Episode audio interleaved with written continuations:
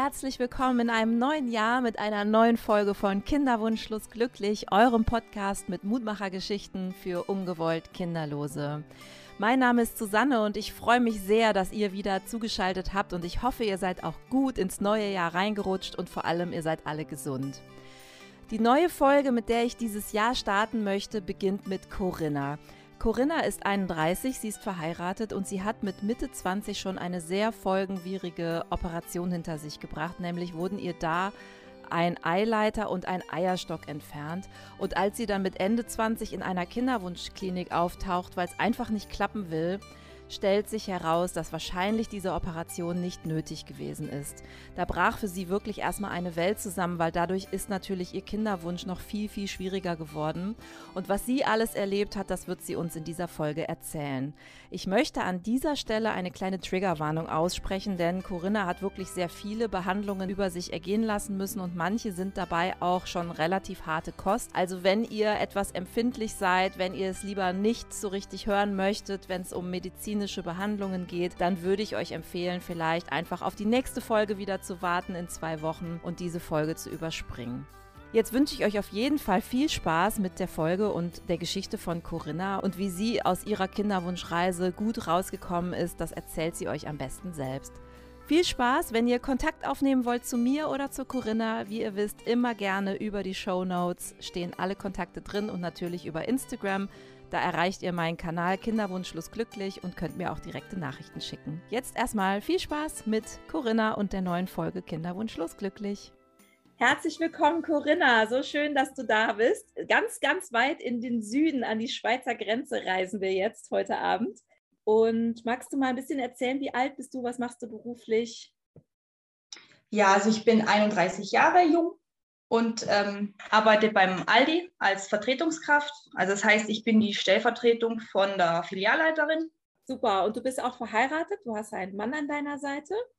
Ja, und damit genau. steigen wir eigentlich schon direkt in das Thema Kinderwunschreise ein, weil ihr da nämlich auch schon einiges probiert habt, um schwanger zu werden.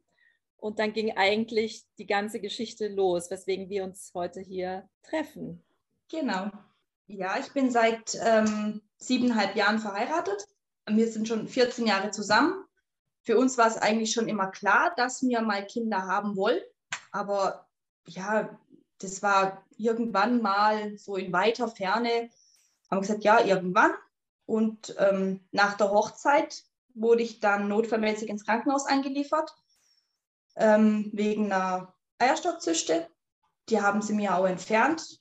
Und ein halbes Jahr drauf musste ich wieder ins Krankenhaus wegen dem gleichen Spektakel nochmal. Und da haben sie mir den, äh, einen Eileiter und einen Eierstock entfernen müssen. War für mich eigentlich nicht so schockierend, weil ich gedacht habe, ja, ich habe ja noch ein funktionierendes mhm. Stück, das sollte doch irgendwie klappen. Ähm, bis dann der Frauenarzt, der mich operiert hat, zu mir gekommen ist, gesagt, ja, also Corinna, ähm, wenn du Kinder haben möchtest, dann jetzt am besten sofort. Mhm. Ja, also schon allein die Aussage hat mich und meinen Mann eigentlich schon ziemlich unter Druck gesetzt. Das wollte er wahrscheinlich gar nicht so, aber ähm, da macht man sich sofort einen Kopf. Mhm. Okay, alles klar. Super. Pille absetzen, loslegen. Ja, und dann habe ich viel mit meinem Mann drüber geredet und er hat mir auch gesagt, ja, also er möchte sich da selber nicht so unter Druck setzen lassen. Ja, er war auch noch, noch keine 30. Ich habe gesagt, ja, wir haben eigentlich noch Zeit. Und dann sagte, sage ich, ja, hat hatte ja eigentlich recht, weil ja, wenn es unter Druck funktioniert, funktioniert es ja eh nicht. Ja, da haben wir dann auch, waren wir dann zusammen im Urlaub, den ersten großen Urlaub. Und dann haben wir uns wirklich versucht zu entspannen und alles. Und ja, und es war dann 2017. Bis dahin hat eigentlich noch gar nichts funktioniert. Und dann wurde ich schwanger. Mhm. Ähm, habe das aber relativ gleich verloren. Also war, ich war in der neunten Woche Mhm. Ähm, ich musste aber Gott sei Dank nicht zur Ausschabung, also das hat die Natur wirklich komplett alleine geregelt. Mhm. Ja, und da ist natürlich jetzt erstmal so eine kleine Welt für uns zusammengebrochen. Mhm. Ja, das war schon eine heftige Zeit. Ich, mein, ich habe mit meiner jetzigen äh, Filialleiterin wirklich auch wirklich alles abgeklärt, wo ich damals das Kind verloren hat. Also sie hat gesagt, bleib zu Hause, kurier dich aus, ruh dich aus, such dir Hilfe nimm dir die Zeit, die du brauchst. Und das war schon viel wert für mich, weil ich hatte halt immer noch diesen Druck, okay, ich muss aber wieder arbeiten gehen, weil hm, funktioniert ja nicht ohne mich. So blöd ist man halt dann. Mhm. Aber ähm, da hat sie wirklich gesagt gehabt, also sie hat sich da wirklich sehr Rücksicht auf mich genommen und das fand ich echt schön. Super, dass dein Arbeitgeber da so rücksichtsvoll auch und so empathisch auch reagiert hat. Das haben ja viele noch nicht so ja. erlebt. Und, und wie war dieser Moment, als du das Kind verloren hast? Ja, also ich bin morgens, am Samstagmorgen bin ich aufgestanden und ich habe schon gemerkt, irgendwas, irgendwas stimmt nicht. Ich hatte leichte, leichtes Ziehen im Unterbauch und hab dann bin auch sofort zu meiner Mama ge gerannt und habe sie gefragt, was das sein könnte. Und sie sagt, ja, jetzt mach dir mal da keine Sorgen, das wird schon. Und das hat man mal, am Anfang ist das kein Problem und so. Und ja, und dann habe ich Blutung bekommen. Und dann ist mein Mann mit mir sofort ins Krankenhaus gefahren. Und ja, und dann hat der Frauenarzt dann zu mir gesagt, ja, also Frau Hanisch, es tut mir leid, aber da ist halt nichts mehr. Aber Sie müssen nicht ausgeschafft werden, das ist das Gute. Ähm, die Natur regelt es von selber. Mhm ja, dann bin ich aus dem Behandlungszimmer raus und habe dann meinen Mann gesehen und mir dann war fertig. Also ich habe eigentlich nur Rotz und Wasser geheult. Mhm. Und er genauso. Also es war schon eine schlimme Zeit. Ja. ja. Wie geht dein Mann damit um?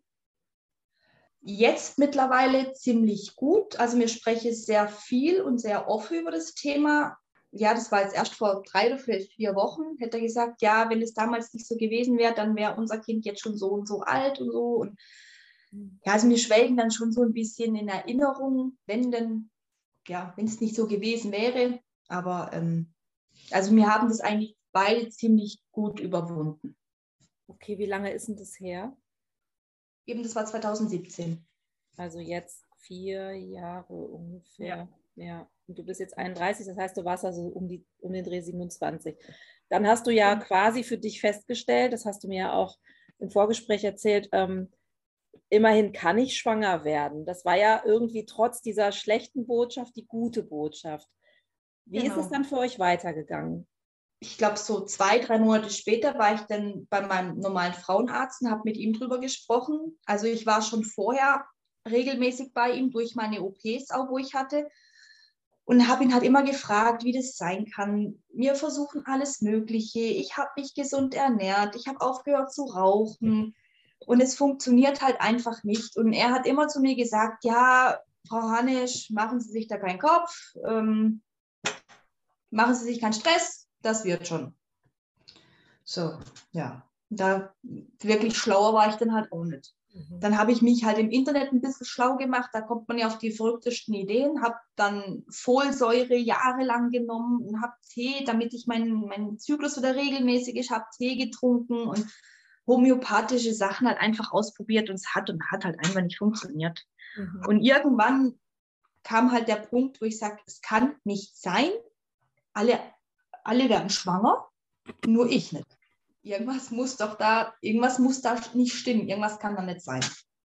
Ja, und dann habe ich beim, bei der Kinderwunschklinik in Freiburg angerufen und habe dann der Frau am Telefon alles ein bisschen erklärt und habe dann ein halbes Jahr auf meinen Termin warten müssen. Mhm. Ja, also mein Mann war eigentlich am Anfang nicht so, sag mal, der Freund von der Kinderwunschklinik war gesagt, ja, ich bin gesund, du bist gesund, irgendwie muss es ja funktionieren. Also, ja, aber das war einfach ja, wie so ein letzter Strohhalm für mich, weil mein Frauenarzt hat mir nicht geholfen. Da konnte ich, keine Ahnung, wie oft anrufen, da kam halt einfach nie was. Und ja, und dann waren wir halt im Oktober letzten Jahres, waren wir das erste Mal in der Kinderwunschklinik. Mhm. Das ist immer so ein komischer Moment. Ne? Man will ja eigentlich nie in so eine Kinderwunschklinik. Man denkt ja immer, es muss doch gehen, bei anderen klappt es doch auch auf natürlichem Wege. Und dann sitzt man da plötzlich mit all diesen anderen Nasen im Wartezimmer, guckt sich nicht an. Also ich weiß nicht, wie das bei dir war, aber bei mir war, bei mir war das so, dass man so ein bisschen beschämt so runterguckt und denkt, ach, gleich geht es schnell vorbei, dann bin ich schwanger, dann komme ich hier auch nie wieder rein und so. Wie war das so? Wie war das denn so bei euch? Also ähm, wir sind dahin und das Erstgespräch mit der Ärztin, also die Ärztin war wirklich super, die war total freundlich, die war nett, also war wirklich kein Problem mit ihr, wirklich, es war wirklich eine super Ärztin. ich habe ihr halt meine Geschichte erzählt, habe dann die ganzen ähm, Sachen halt mitgebracht, also die OP-Berichte, wo ich halt hatte, habe ich ihr schon mitgebracht. Und dann hat, hat sie gesagt, ja, also gut, nehmen wir Blut ab, wir kontrollieren mal ihre Hormone, was auch immer. Dann das Spermiogramm für meinen Mann haben sie, ähm, hat, sie gesagt, wir sollen das bitte machen lassen und also eine ganze Letanei halt aufgeschrieben, was man alles machen muss von der Krankenkasse und ja, das ganze Zeug. Und das Gespräch ging ungefähr ja, eine Stunde. Also sie hat sich eigentlich schon sehr Zeit genommen. Mhm. Habe mich dann auch untersucht und war total schockiert, wo sie gesehen hat, dass ich nur einen Eierstock und einen Eileiter habe. Sie war total schockiert. Sie konnte überhaupt nicht nachvollziehen, warum. Ja, also sie hat eigentlich nur im Kopf geschüttelt und hat gesagt, also Frau Hansch, was habe ich in meinem Leben noch nicht gesehen. Warum? Mhm. Warum? Wieso? Wieso hat man das damals so gemacht? Und sage ich, ja, ich bin halt ins Krankenhaus mit der Hoffnung, die werden schon wissen, was sie machen. Ja. Das heißt, sich jetzt drüber Das heißt, das wusste die äh, Ärztin vorher nicht. Du hast ihr das vorher nicht gesagt, hat das erst auf dem Ultraschall gesehen oder wie ist das rausgekommen? Nee, ich habe ihr, hab ihr das erklärt. Ich habe ihr das auch ähm, erzählt. Wahrscheinlich hat sie auch nicht richtig zugehört. Auf jeden Fall war sie nach dem Ultraschall total schockiert. Okay. Also ja, ihr ist richtig die Kinnlade runtergefallen. Das heißt, das scheint ja. relativ unüblich zu sein. Das finde ich jetzt seltsam, weil ich jetzt diese Geschichte jetzt auch nicht zum ersten Mal höre, dass man nur einen Eileiter hat. Also ähm, ja. Ist ja also, nicht so gar, also ist jetzt nicht so ganz selten, sage ich mal. Also es, vielleicht gibt es das auch nicht ständig, aber Deswegen wundert es mich jetzt gerade, aber ist ja egal. Also sie war auf jeden Fall vielleicht irritiert, weil es aufgrund dieser Be Geschichte, dieser Vorgeschichte genau. zu schnell. Also hattest du das Gefühl, sie sagt damit indirekt, das ist zu schnell entfernt worden? Genau. Ah. Also sie hat mir nachher nur gesagt, es wäre mit Medikamenten wäre es wahrscheinlich genauso gut gegangen und mir hätte den Eileiter und den Eierstock noch retten können. Ah, okay. Ja, das war halt auch so eine Sache. Mhm das, wie gesagt, das, da, darüber lässt sich jetzt streiten. Mein, ich war damals in dem Krankenhaus, der Arzt, der mich operiert hat, der war auch wirklich sehr, also ein sehr kompetenter Arzt, also der ist auch wirklich ein ganz toller Mensch gewesen und ähm, er hat halt gesagt, es gab für ihn keine andere Möglichkeit, das irgendwie anders zu lösen. Mhm. Und mein, mit jungen Jahren, mit 4, 25, da glaubt man denen halt. Das ist halt einfach so. Man kennt sich selber nicht aus und na klar. Ja, für die, für einen ist das eigentlich normal, okay, die wissen, von was sie reden, die werden das schon richtig machen. Ja, ja. und so war ja, und dann sitzt du plötzlich in der Kinderwunschklinik. Die Ärztin ist gelinde gesagt geschockt. Und was passiert dann? Hat die dann eine Empfehlung für euch, wie es weitergeht? Äh, ja, also sie hat, ähm, wo dann den, beim zweiten Termin, da durfte mein Mann ja schon nicht mehr mit rein. Wegen Corona, ja. ne? Das hast du mir geschrieben. Ja. Das ist ja nochmal genau. eine verschärfte Situation. Das heißt, du musstest immer alleine in die Behandlung. Ja, ich war immer alleine. Ich musste immer alleine hin. Ähm, mir haben die ganzen äh, Werte, also ich habe die auch nach Hause geschickt bekommen, konnte mir darunter jetzt aber auch nichts vorstellen unter diesen ganzen Blutwerten, Hormonwerten. Mhm. Da, ja, also ich bin kein Arzt, ich bin keine irgendwas, ich kann einfach daraus nichts lesen. Ich habe dann auch mal gegoogelt, das macht man halt dann ja, aber wirklich schlauer wurde ich dann halt auch nicht. Ähm, beim zweiten Termin war ich dann bei der Ärztin und dann hat sie gesagt, eben, dass ich einen sehr, sehr ähm, geringen ähm, Wert habe von diesem Anti-Müller-Hormon. Mhm. Ja. Mein AMH-Wert ist sehr, sehr niedrig. Also eine norm normale Befruchtung ist eigentlich, war eigentlich ein totaler Glückstreffer. Ja, also die, die Schwangerschaft, die ich hatte, das war ein Sechser im Lotto. Das wäre normalerweise nicht möglich gewesen. Wie hoch war denn der AMH-Wert bei dir? Ähm, 0,2. Also besser als bei mir. Ich hatte 0,1. genau. Also Aber trotzdem ähm, kein guter Wert. ja. Nee, gar nicht. Und äh, also das Spermiogramm hab, hat, mein Mann musste dann extra noch in eine andere Klinik fahren, ein Spermiogramm machen lassen. Mhm. Ein sehr gutes Spermiogramm. Äh, also es war definitiv klar, es liegt an mir. Ich muss aber auch sagen, ich war auf der einen Seite froh, dass mhm. es an mir liegt und nicht an ihm. Mhm.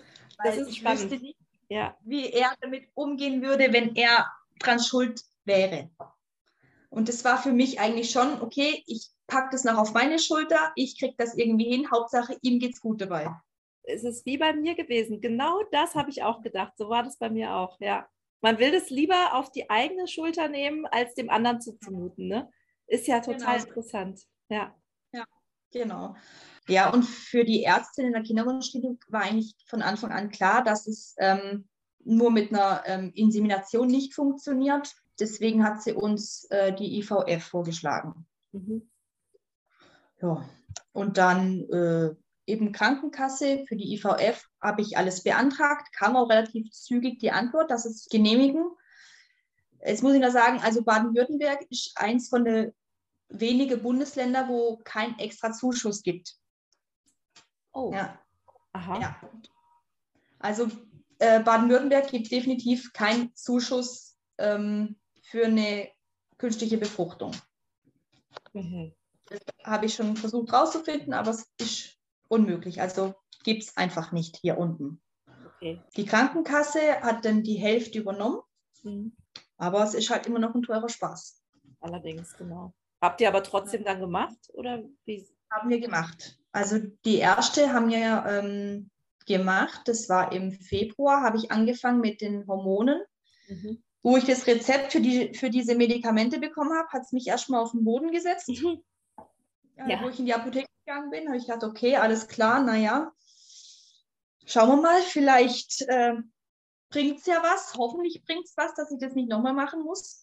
Ja, ich habe mich halt gespritzt und Tabletten genommen und alles Mögliche und mhm. bin dann auch immer, musste zu meinem Hausarzt fahren, Blut abnehmen, nach Freiburg schicken, weil ich ja wohne auch nicht ums Eck. Ich habe ja immer eineinhalb Stunden zum Fahren gehabt. Ja, und dann wurde angerufen, okay, alles klar, Sie kommen in zwei Tagen, dann das auslösen und ja, also ich war eigentlich nur noch am Spritzen, am Blut abnehmen, am Spritzen, am Blut abnehmen. Ja. Das war ziemlich krass.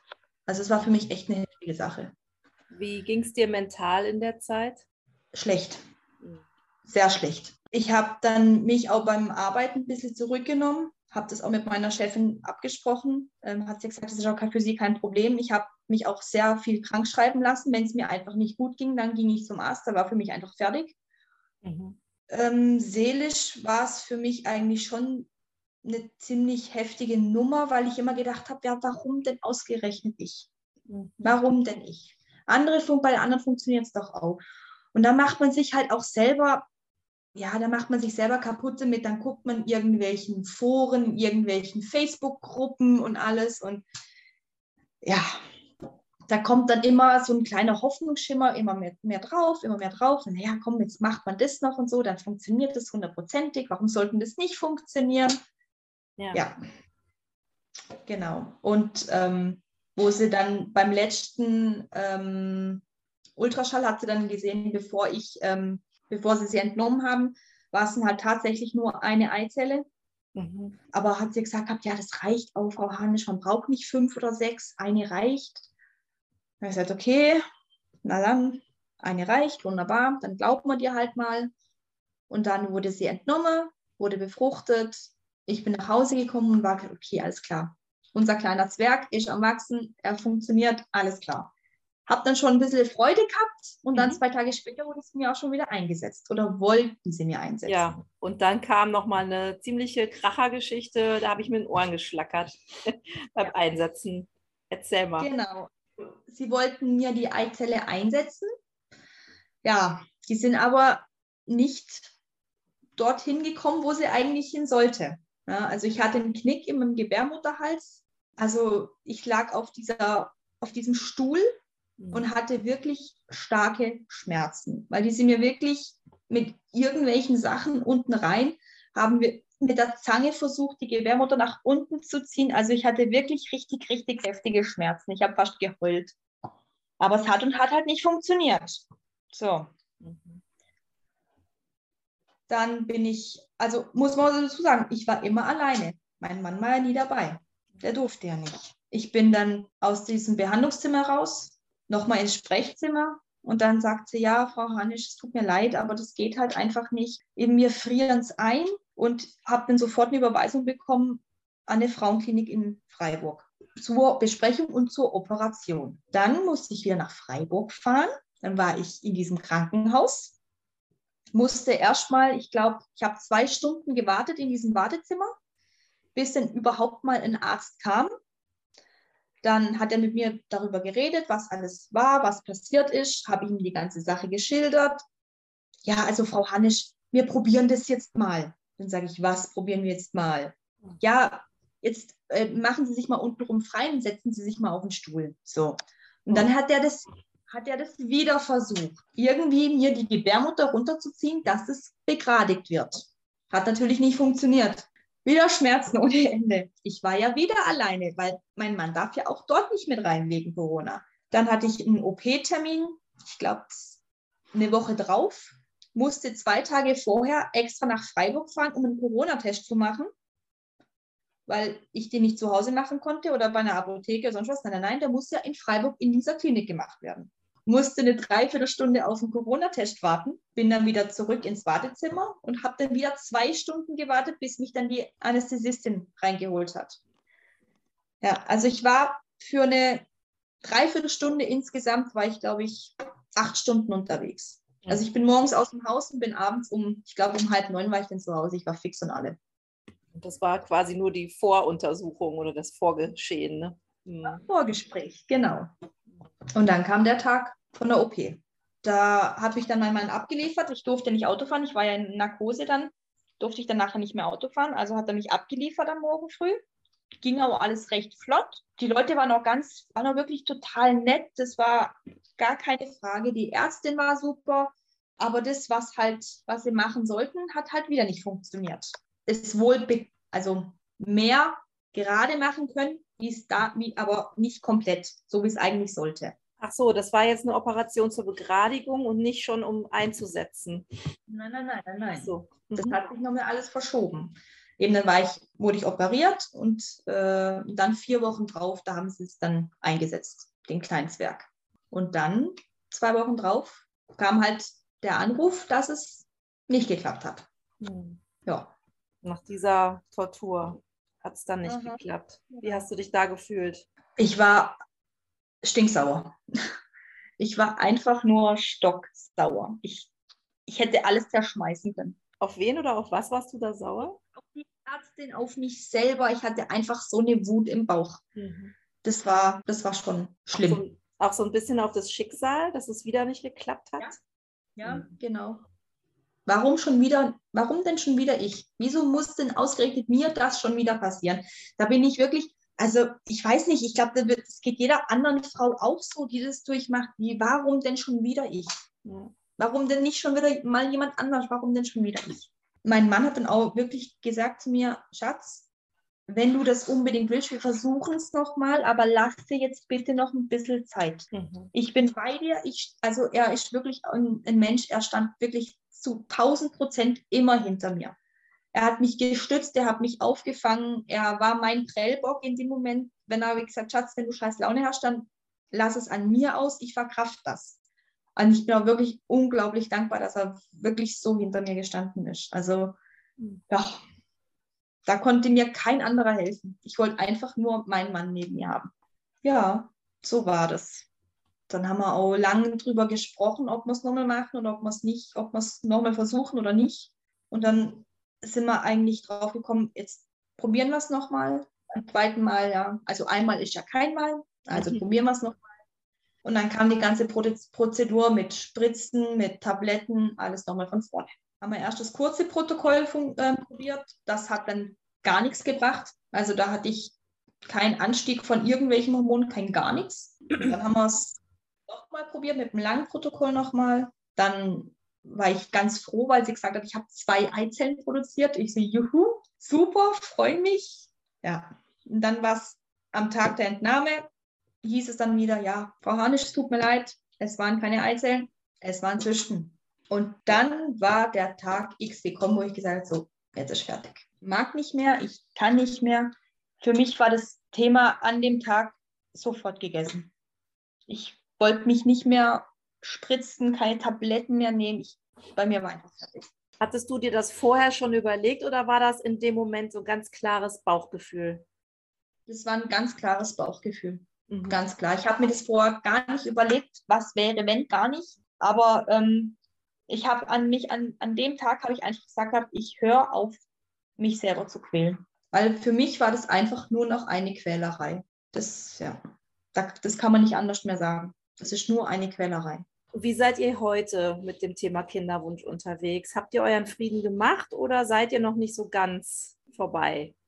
Äh, doch, also wir haben unseren Frieden damit gemacht, dass es auch ein schönes Leben ohne Kinder gibt. Also wir sind jetzt am Planen von einer großen Reise.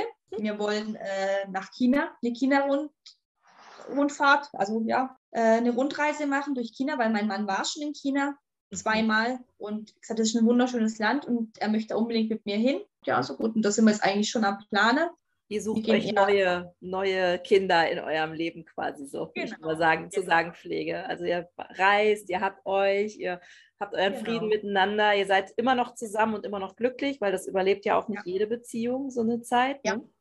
ja. Ja, aber es ist immer noch, wir sind immer noch glücklich und wir sind froh, dass wir zwei uns haben. Ja. Ich muss aber auch sagen, wir sind nicht hier alleine in dem Haus. Ja, also ich wohne mit meinen beiden Schwestern zusammen in einem Haus mhm. und die haben beide Kinder.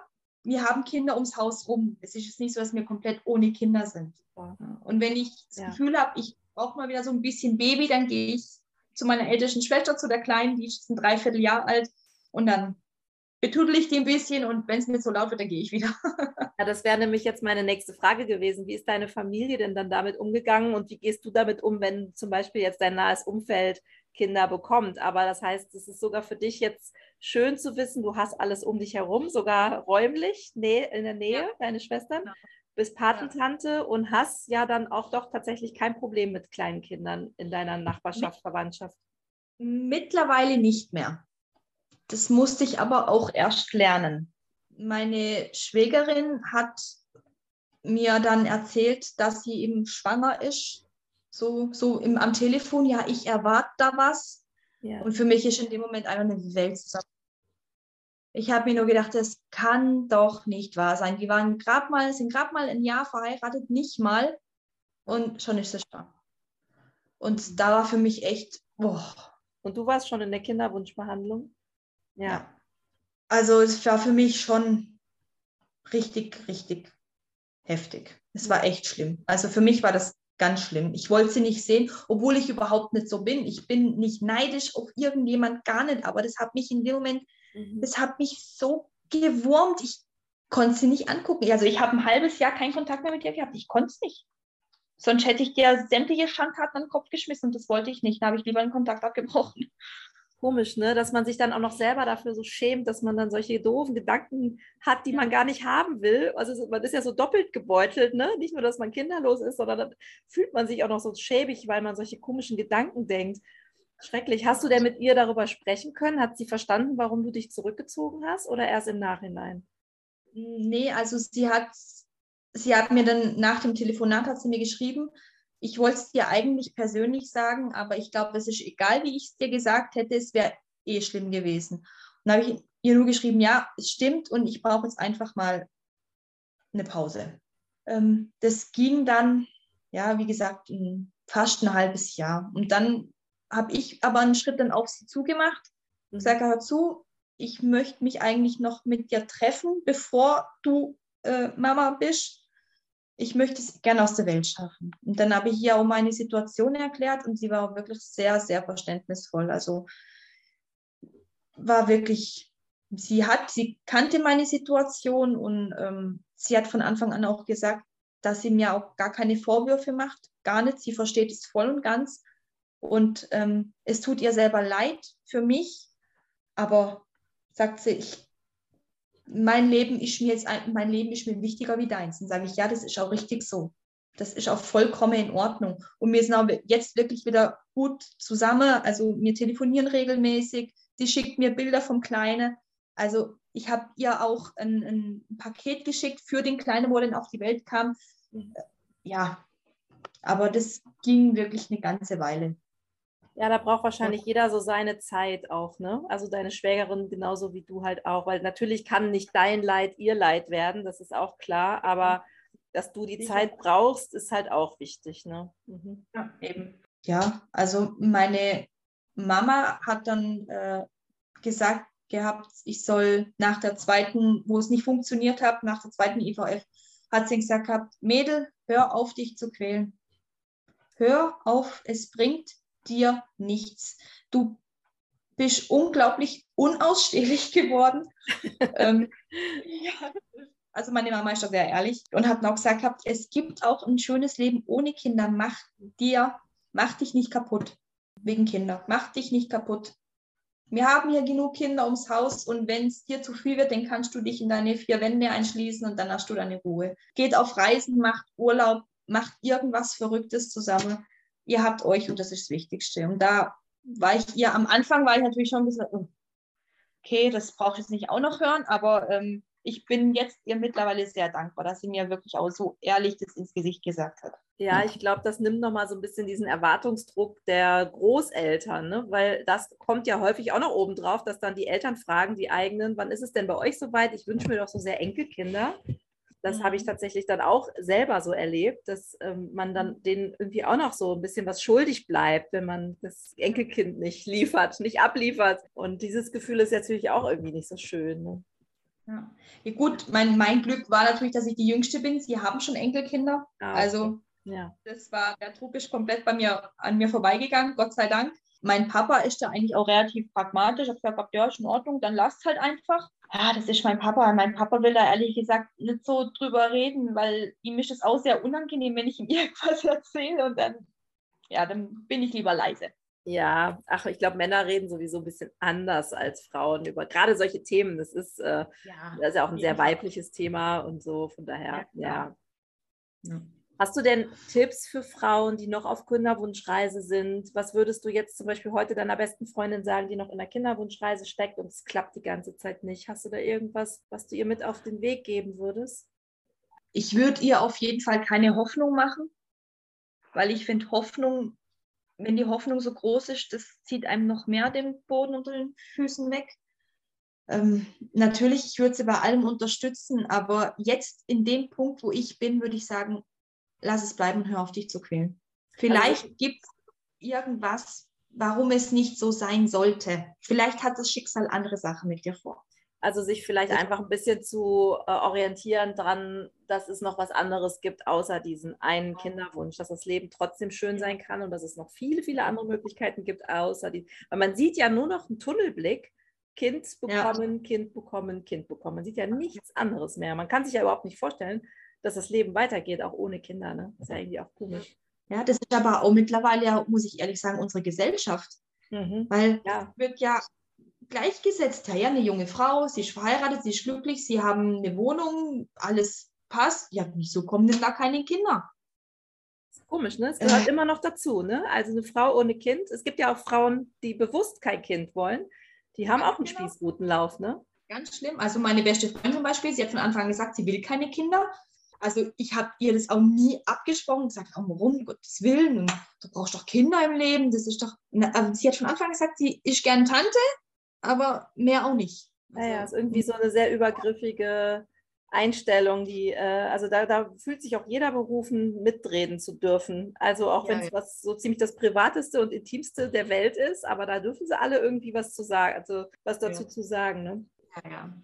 Was sagst du denn heute, wenn Leute auf dich zukommen und sagen, wann ist es denn bei euch soweit? Ihr seid doch jetzt gerade jung, wann kommt denn bei euch der Nachwuchs?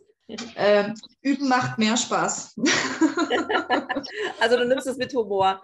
Mittlerweile ja. schon, ja. ja. Aber wenn sie dann immer noch nicht, immer noch weiter bohren und immer noch weiter fragen, dann sage ich auch ganz knallhart, ich kann keine Kinder kriegen.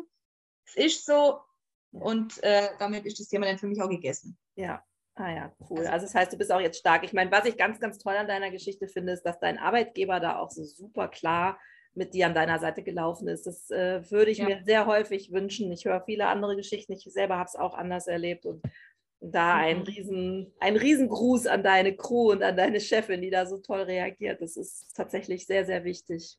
Ja. ja war nie ein Thema. Nie. Ich hatte einen ziemlich großen Rückhalt. Ach, Corinna, total schön, dass du deine Geschichte erzählt hast. Vielen, vielen Dank. auch, dass du darüber redest, finde ich, macht schon ganz, ganz viel aus, weil ich glaube, viele trauen sich noch nicht oder sind noch nicht so weit. Das ist auch okay, sind so stille Mithörerinnen.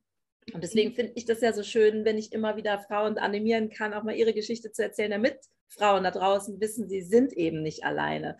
Dieses Gefühl, was wir alle kennen, bei allen mhm. anderen klappt es, nur bei mir klappt es nicht. Und ich bin die Einzige auf der ganzen Welt, bei der es nicht klappt. Das müssen wir ausmerzen durch diesen Podcast, weil wir sind gar nicht so wenige, wie wir immer glauben. Es gibt so leider, leider so viele Frauen, die auch betroffen sind. Und deswegen ja. bin ich so froh, dass du deine Geschichte auch in meinem Podcast erzählst.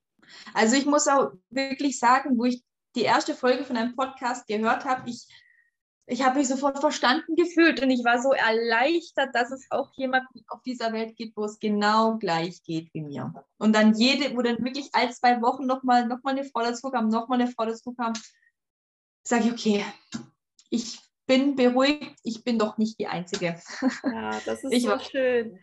Ja, das ist so schön. Das war so ein bisschen meine Hoffnung, dass dieser Podcast das auch auslöst, zu wissen, man ist gar nicht alleine. Ne? Also es gibt so diese Studien, jedes siebte Paar ist ungewollt kinderlos oder jedes zehnte, je nachdem, welche Studie man ranzieht. Ich glaube, dass es ganz wichtig ist, darüber zu sprechen, damit das einfach bekannter wird unter den Betroffenen, weil das ja doch immer mhm. noch tabu behaftet ist. Und das ist ja. so wichtig, dass dann Frauen wie du auch rausgehen und darüber reden und auch mit dem Arbeitgeber darüber reden. Das ist ja nochmal eine Stufe mehr und deswegen bin ich so froh, dass du dich bei mir gemeldet hast, um die Geschichte zu erzählen. Das freut mich wirklich total. Ja, freut mich sehr, dass ich hier sein durfte. So War echt schön. schön.